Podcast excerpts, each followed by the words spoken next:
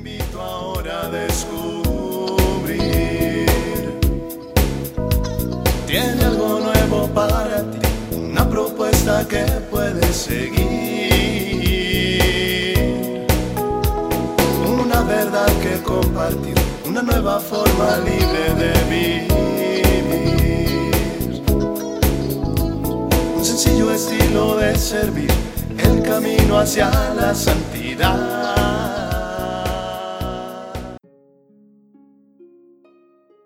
Hola, qué gusto saludarte en otra cápsula de paz y bien. Invocamos al Espíritu Santo que nos acompañe en estos momentos de reflexión, de paz, de encuentro con Jesús. Te comparto este versículo del libro de Josué capítulo 1, versículo 9. Ya te lo he ordenado, sé fuerte y valiente, no tengas miedo ni te desanimes porque el Señor tu Dios te acompañará donde quiera que tú vayas. Bueno, pues esta cita bíblica del libro de Josué va acompañado de un libro que ya terminé y que qué bárbaro, me dejó con un excelente sabor de boca. Un libro que se llama Nervios de Acero. Y la historia es una historia verdadera, una historia más o menos reciente acerca de una mujer piloto que salvó a 144 pasajeros. Te voy a confesar que una vez eh, en un vuelo, eh, cuando pues ya ves que te dan la bienvenida y te anuncian quién es el capitán y todo eso, y yo no puse atención en el nombre del capitán, sino que hasta que nos íbamos bajando del avión, pues que pasas ahí por la, cabina, que voy viendo que eran dos mujeres. Y dije, ay Dios, hasta dónde hemos llegado, que no deja de ser siempre insólito, ¿no? Ver cómo hasta dónde ha llegado esa destreza de las mujeres para poder hacer cosas que pues había ese tabú que solamente los hombres podían hacer. Pero bueno, estamos ubicándonos en un 17 de abril del 2018 y ahí la capitana de nombre Tammy Joe Schultz. Ella es una mujer que pues ya con mucha experiencia en pilotear aviones, pues ella junto con su, tripulación y estos 144 pasajeros eh, salen de eh, un aeropuerto de Nueva York para dirigirse hacia el destino hacia Dallas.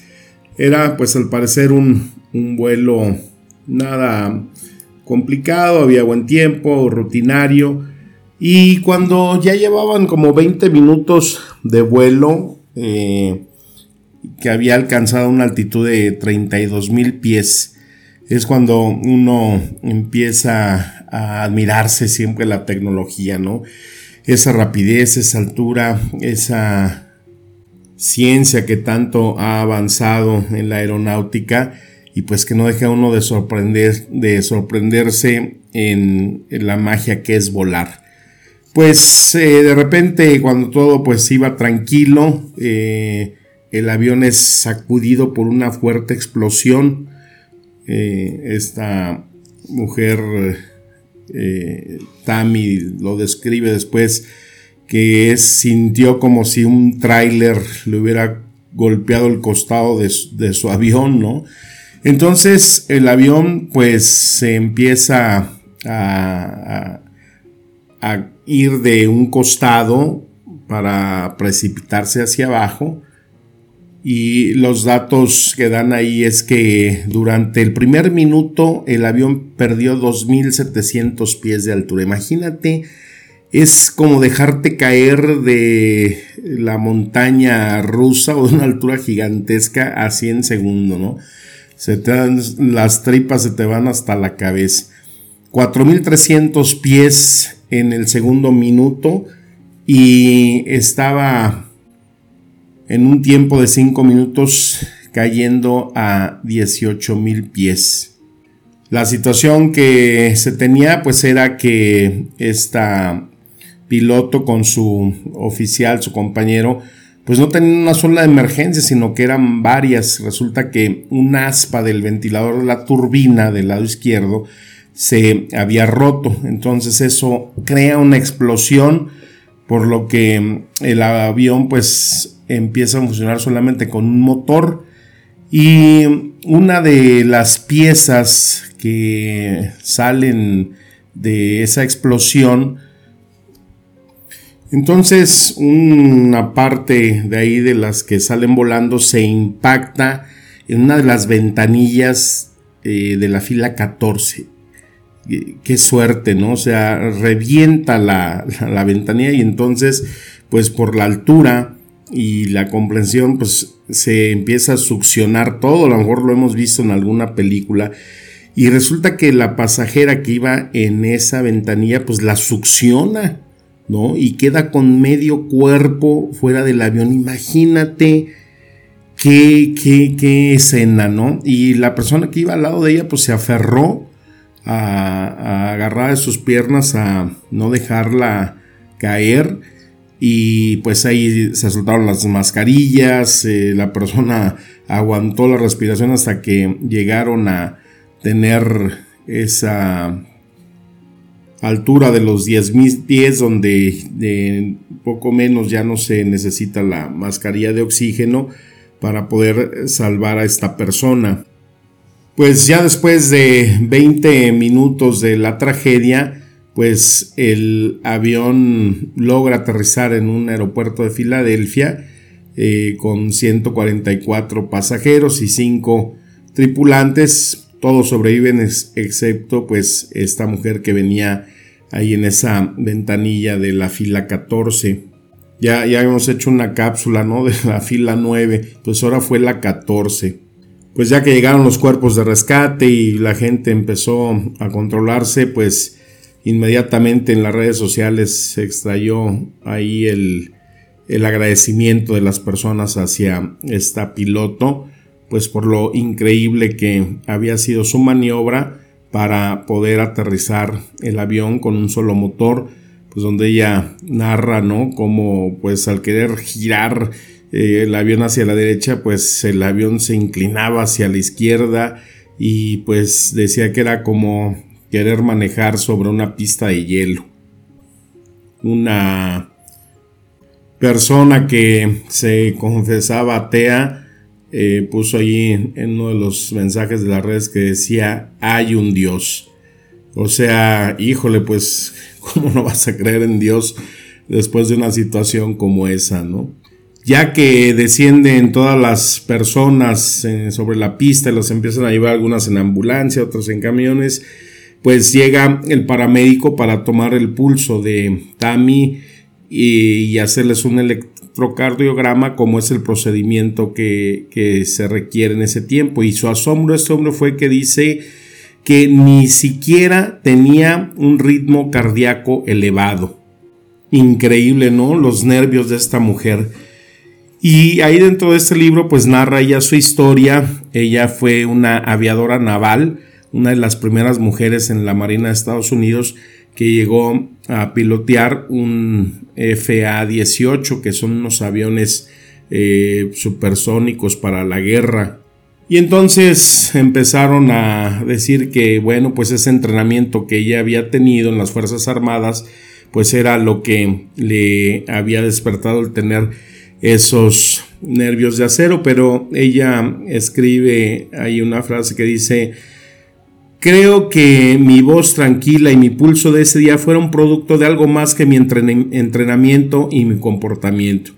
No aparecieron mágicamente en un momento de necesidad repentina, sino que se habían ido desarrollando a lo largo de los años, nutrido a través de cada experiencia de vida por mi fe, mi confianza en la bondad de Dios.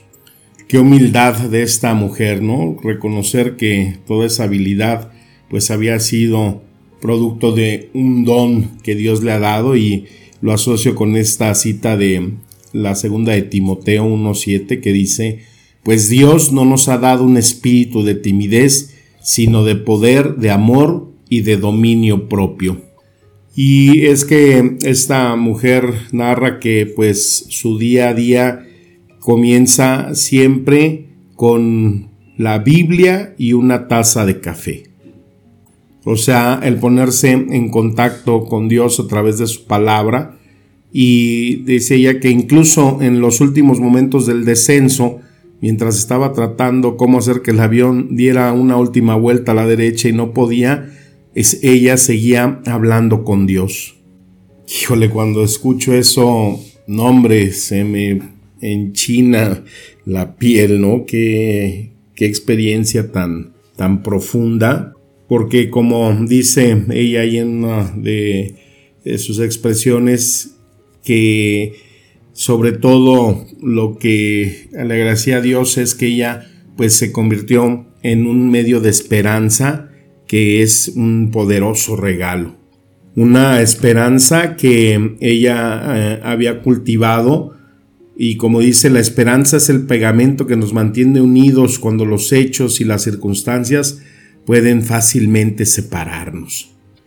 Esto es parte de su propia formación en su vida, del plan y proyecto que eh, ella pues eh, sabía y que le ofrecía a Dios. Ella nació y creció en un rancho en Nuevo México, en donde pues ella veía cómo los aviones militares pues pasaban por el cielo y su sueño era volar pero pues sabía que se iba a enfrentar a muchos obstáculos en el camino, tanto en la armada, así como después cuando se retira y se pone a volar en esta aerolínea, porque dice ella pues que muchos trataron de manchar su reputación, de hacerle daño, muchas veces para ganar beneficios personales y dejarle claro pues que no era bienvenida en un mundo en el cual pues eh, solamente era para hombres.